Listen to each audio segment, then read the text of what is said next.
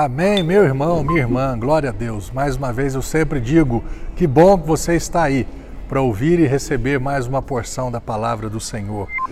Palavra aqui do Evangelho de Mateus, capítulo 26, verso 39. Diz aqui que quando Jesus estava ali no, no, no Getsemane, né, poucos instantes antes de, de ser aprisionado e depois ser crucificado, Segundo um pouco mais, seguindo um pouco mais adiante, prostrou-se com o rosto em terra e orou: Ó oh, meu Pai, se possível for, passa de mim esse cálice. Contudo, não seja como eu desejo, mas sim como o Senhor quer. Eu acho muito bacana essa oração de Jesus aqui, por quê? Porque aqui mostra a, a humanidade de Jesus, ele sabia o que ele passaria.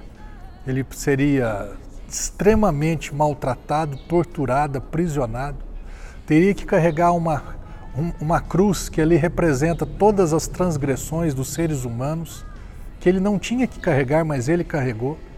Ele seria crucificado, né, as mãos e os pés presos, pregados naquela cruz.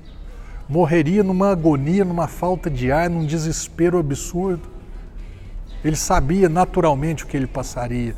E ele, rapaz, pai, olha, de verdade, tem outro jeito tem jeito, de, a justiça sua, o pecado tem jeito de ser né, anulado sem isso. Se tiver, você faz de um outro jeito, mas se não tiver, eu estou aqui.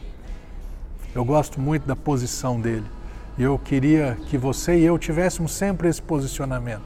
Eu tenho desejos, eu tenho planos, eu tenho vontades, mas acima de tudo, eu quero que a tua vontade se cumpra na minha vida. Começo de ano é cheio de planos, projetos e metas, e eu vou fazer e acontecer. Ok, não tem problema ter planos e desejos e vontades. A questão é quando a vontade, o plano e o desejo de Deus são contrários aos meus. E aí eu fico de qual lado? Teimo com o meu ou me submeto ao plano de Deus? Pensa nisso.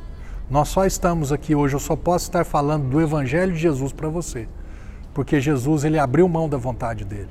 Tem um monte de pessoas aí ao seu redor que precisam que você e eu venhamos abrir mão dos nossos planos e desejos para que a vida delas seja, seja transformada, para que essas pessoas sejam agraciadas com o Evangelho.